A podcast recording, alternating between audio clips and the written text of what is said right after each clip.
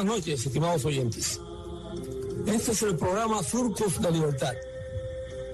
En el programa se divulgan los trabajos y compromisos de la organización Presidio Político Histórico Cubano, Casa del Preso, con la causa de la libertad de Cuba.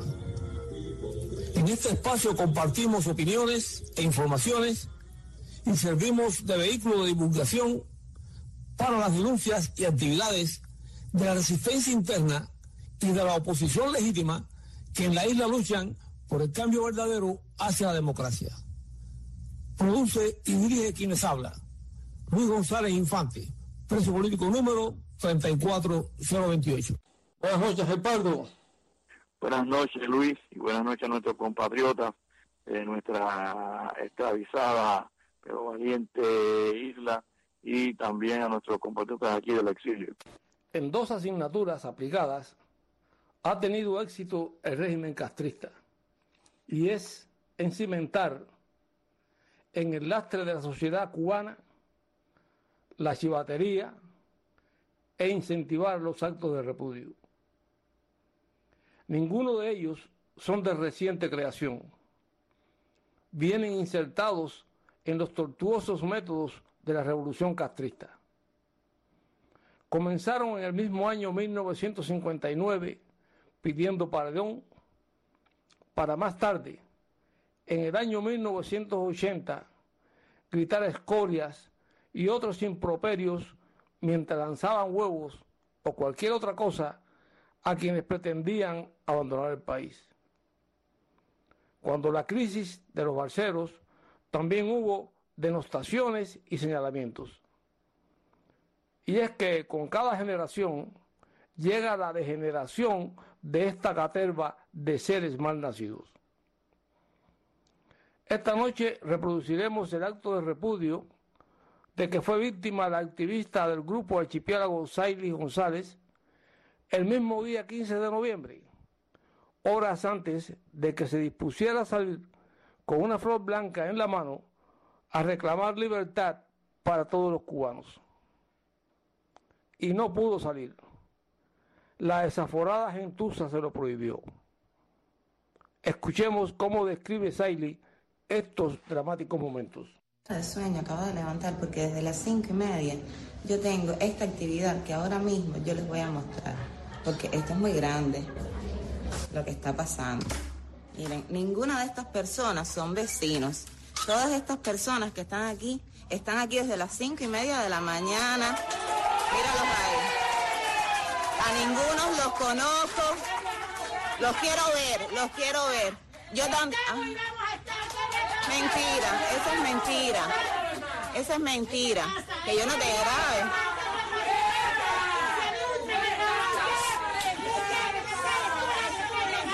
Caída.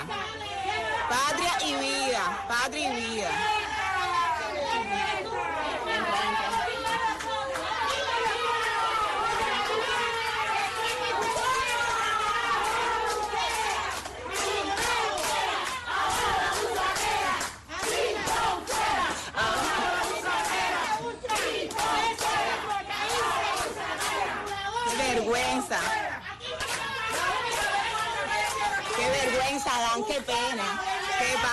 Pena.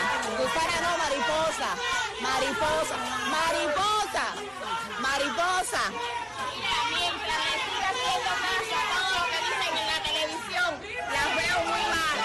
Hola, ¿cómo están? Hago este video porque sé que hay muchísimas personas preocupadas por la transmisión que hice de esto, que parecía un acto de repudio, pero no, es simplemente, eh, es más que eso, es más que eso, es precisamente estas personas están fuera de mi casa, rodeando mi casa, para intentar que yo no salga.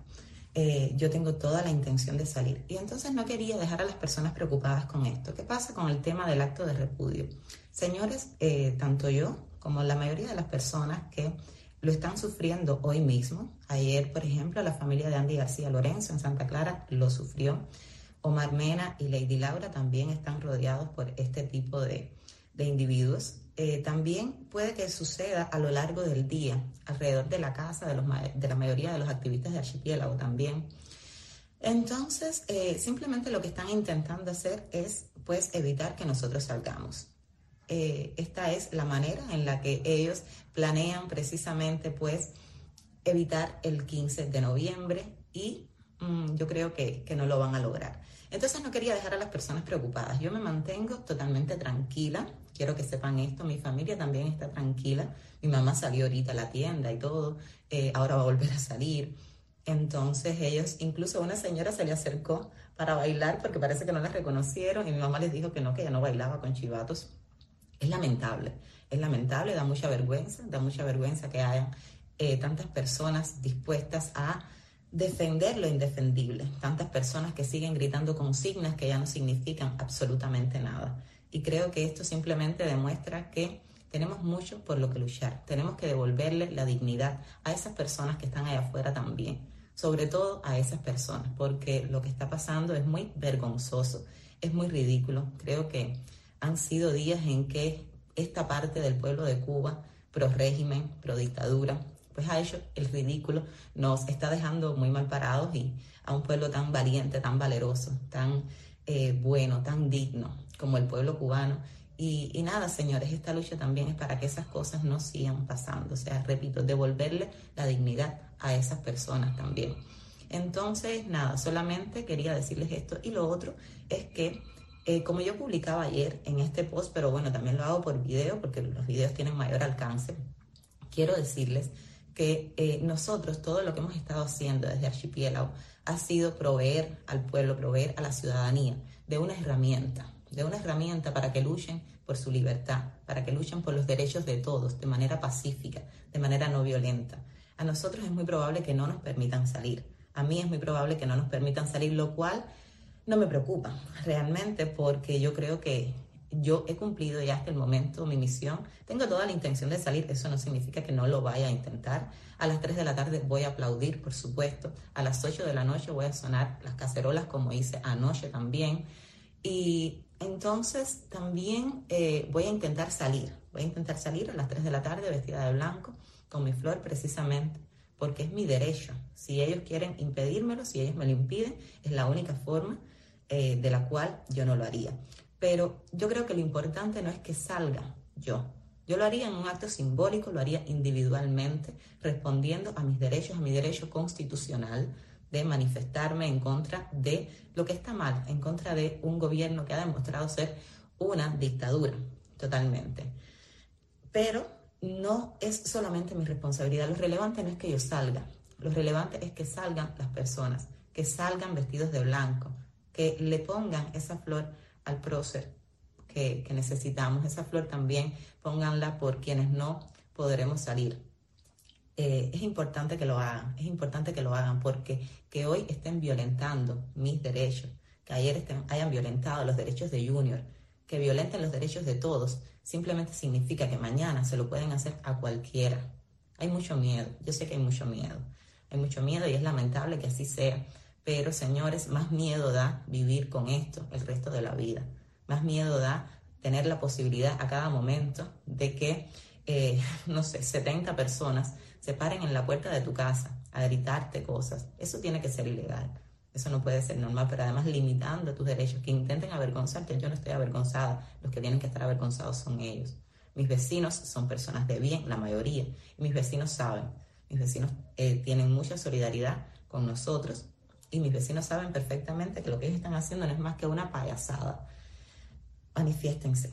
El pueblo de Cuba tiene que manifestarse. Utilicen estas herramientas que nosotros hemos puesto en las manos de todos. Estas herramientas que son hablar de derechos, reconocerse como ciudadanos con derechos, con derechos que están amparados en la Constitución, a salir a manifestarnos en contra del descaro, en contra de las tiendas en MLC, en contra de la imposibilidad de poder comprar un zapato, un par de zapatos para nuestros hijos, de poder comprar carne, señores, de poder comprar comida. Manifiéstense, porque esto no va a mejorar, caballero. Esto no va a mejorar. Esto todo lo que va a hacer es ponerse peor. El momento es ahora o seguir pasando eh, años, semanas o meses, o tal vez años de miseria aquí en Cuba. Ellos no tienen respuesta para esto porque han despreciado a los mejores cubanos.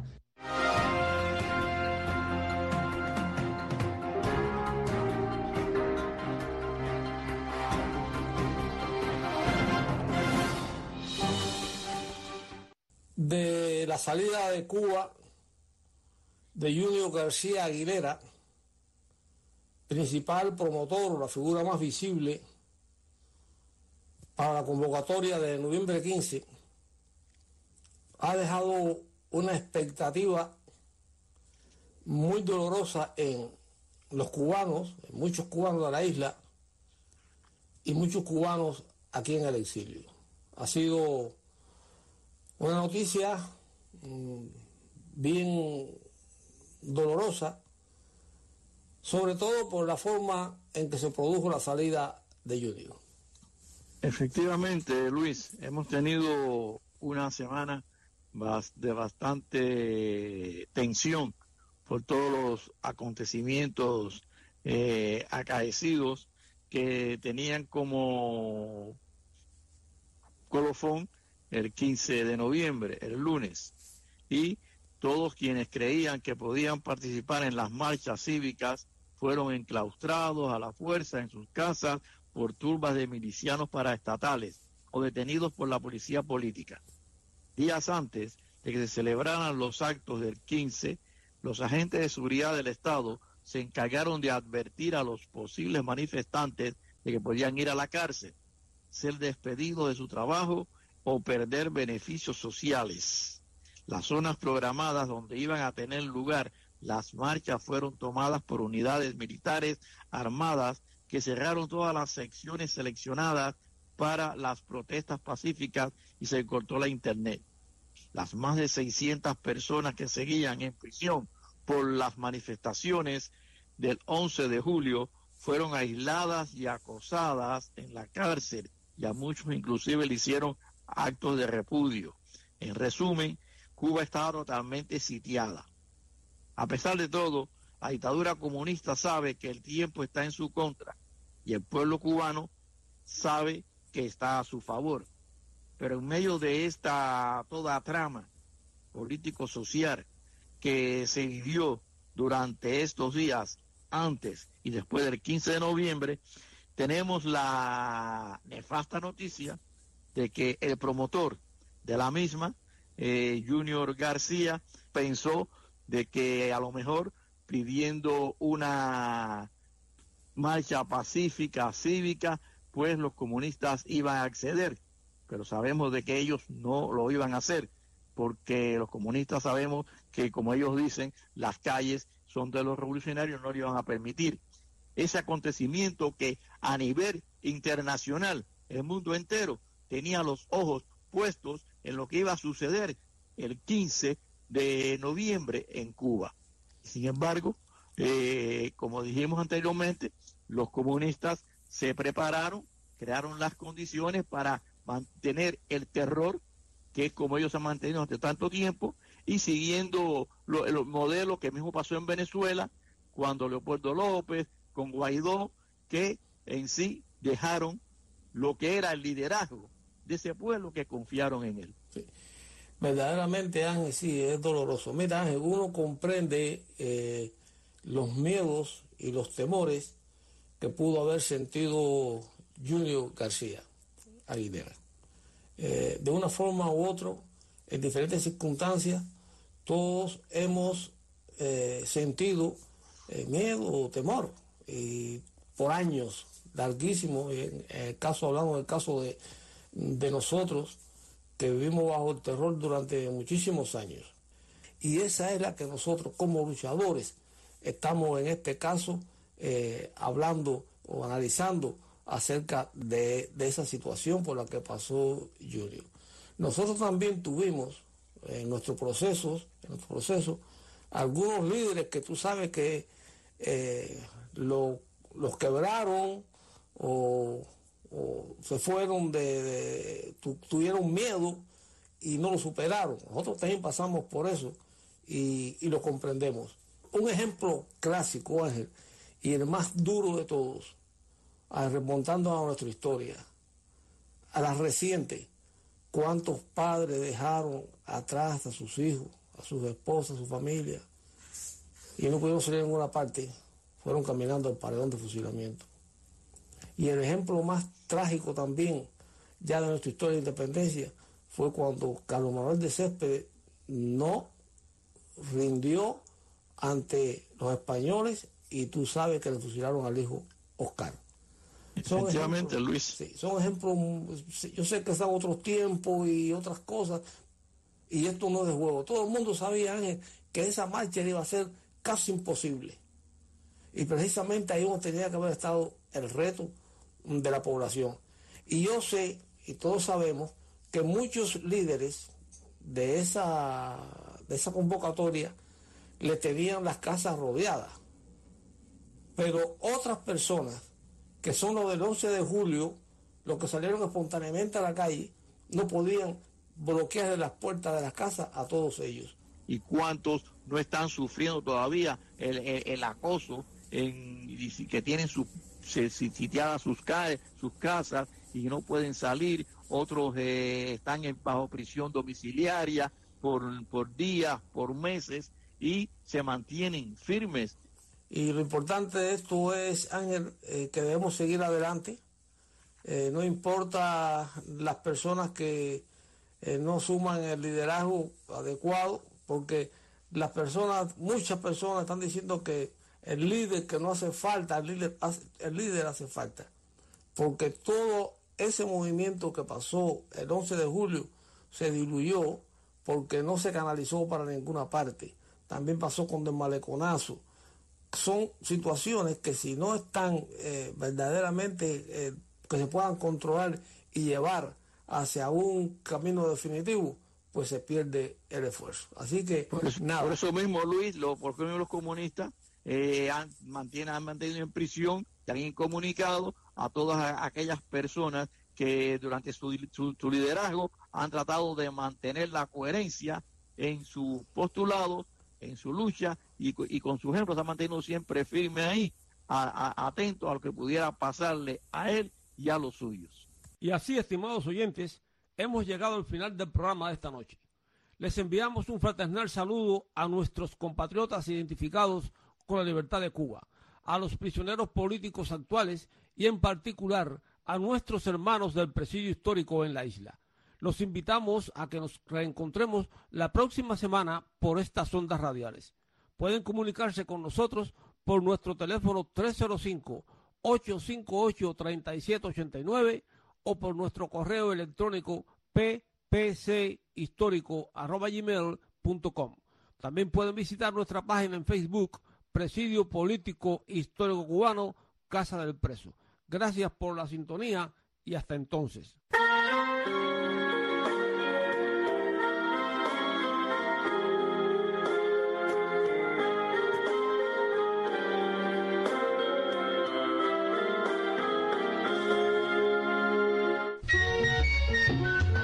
Es un personaje bajito y delgado, persona diminuta enfundada en un saco estrujado, mal combinado y peor abrochado. ¡Vigilante Potato! ¿Qué pasa? Eh. Pueblo, pueblo de andar encorvado y un cagua en la cabeza, sombrero coronando la gracia viva de la calle, el sentir de los de abajo, la picardía y la ingenuidad del cubano, simbolizada en el encanto criollo de un tres patines, Pototo. Que si se mete la pata y se saca pronto se queda bien. Leopoldo Fernández, actor, compositor, artista completo, posiblemente el cómico más orgánico, espontáneo y ocurrente que ha dado la lengua hispana.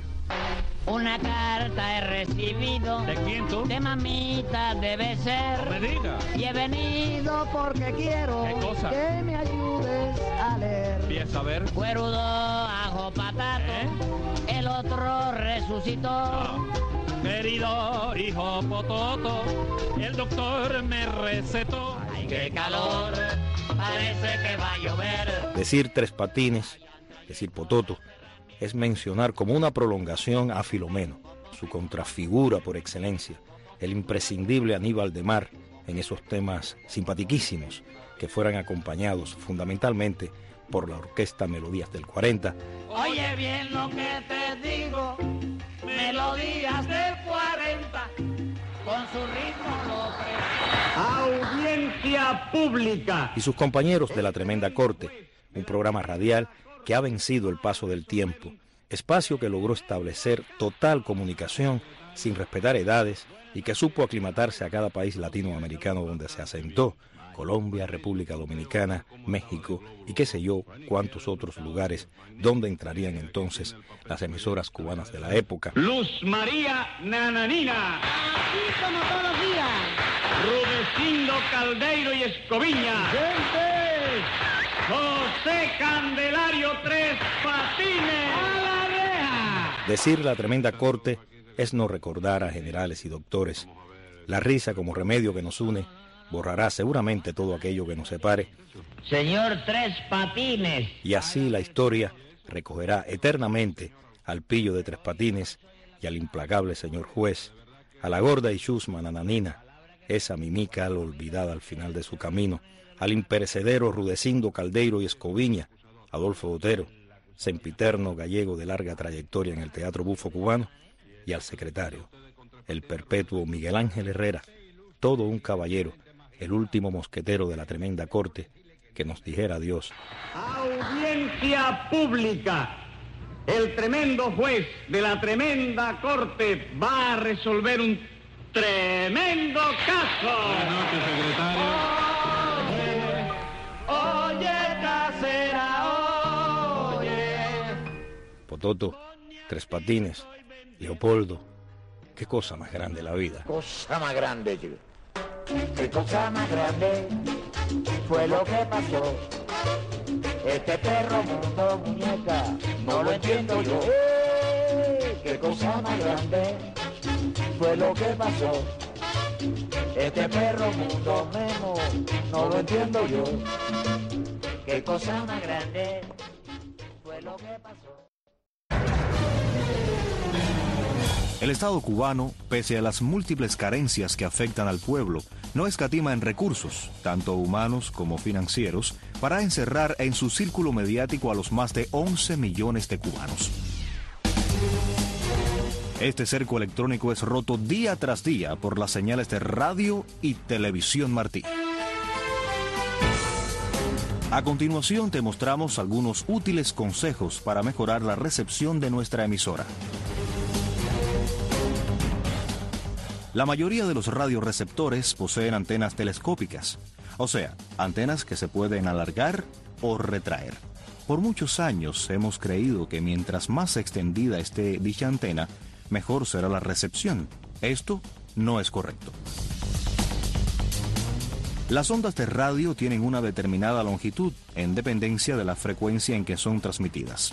Las frecuencias que ustedes más sintonizan por onda corta para Radio Martí son 6.030 kHz, banda de 49 metros, y la de 11.930 kHz, banda de 25 metros. Para estas frecuencias, la longitud de la antena en su radio debe ser de aproximadamente entre 36 y 38 centímetros de altura. O sea que situando la antena en su radio entre los 36 y 38 centímetros de longitud, tendremos una recepción mucho más clara y estable. Radio Martí también transmite las 24 horas del día en los 1180 kHz en la onda media, para lo cual la altura óptima sería 25 centímetros. En los casos en que no dispongamos de una antena telescópica, esta puede ser sustituida por un alambre recto, preferentemente situado en exteriores y entre las longitudes que mencionamos anteriormente. Siguiendo estos sencillos consejos del equipo técnico de Radio Martí, se mejorará la recepción de nuestra señal, aunque traten de interferirla. Radio Martí, siempre contigo.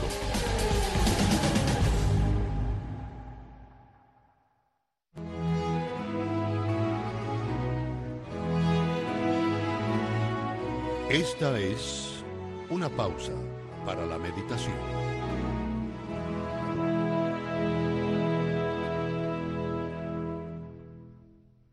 No tenemos que buscar mucho para ver sufrimiento.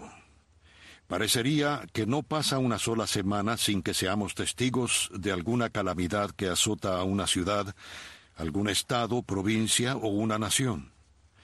Ya sea que se trate de inundaciones, terremotos, huracanes, incendios, tornados, epidemias o catástrofes de índole mayor y que podrían ser evitadas tales como las guerras. Todos de una forma u otra comprendemos los sufrimientos ajenos y muchos nos angustiamos por quienes sufren sin que podamos hacer mucho para ayudarles. A menudo somos testigos involuntarios del sufrimiento familiar y de nuestros amigos.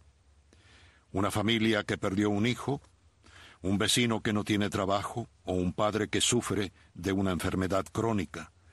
Las necesidades, el dolor y el sufrimiento nos rodean. En los casos más patéticos, pueblos enteros que deberían trabajar en paz sufren la ignominia de las necesidades institucionalizadas por la avaricia o la estrategia política de sus propios gobiernos. Malos alojamientos, falta de alimentos, escasez de combustible para cocinar, falta de jabón y sal, falta de ropa, sin medicinas o con una atención médica totalmente deficiente, y nosotros sin poder hacer nada más que sentir la indignación del que sabe que los fuertes, los buenos y los inteligentes sufren sin necesidad. Injustamente, un mar de obstáculos nos separan y nada hay que podamos hacer para zanjarlo, más que esperar que la indignación de quienes sufren rebose el límite de la paciencia y manifieste su rebeldía. Lo inevitable de la vida parecería ser que en algún momento nosotros también habremos de compartir nuestra porción de los dolores del mundo. Algunos quieren escapar con el falso sentido de seguridad que brindan las riquezas y levantan muros de contención para protegerse, para simular que los de allá no sufren ni lloran.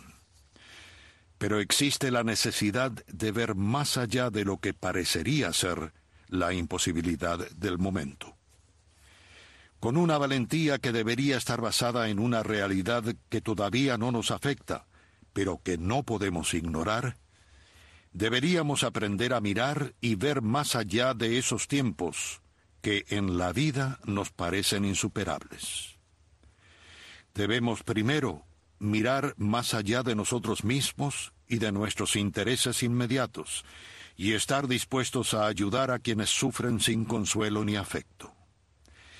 Debemos mirar más allá de nuestras dudas y temores hacia los valores eternos que nos ayuden a elevarnos por encima de las dificultades que enfrentemos. Tenemos que brindar comprensión y atención a quien las necesita. Muchas veces, a falta de pan y vino, una mano amiga y un abrazo sincero brindan no solo el consuelo, sino también la energía que necesita el que sufre. Nadie piense que existen fórmulas fáciles para sobrellevar los problemas y desafíos de la vida. No hay fórmulas perfectas que nos proporcionen un socorro inmediato en la vida. Pero lo que sí existe es la fortaleza que podemos lograr al mirar con visión hacia el futuro, más allá del mal momento que nos atormenta. Lo que sí existe es la esperanza de saber que en el dolor y en el sufrimiento se forjan los caracteres más fuertes, y con el continuado golpe del martillo sobre el rojo metal se forjan los aceros que recobran a las naciones oprimidas y devuelven la dignidad a los pueblos.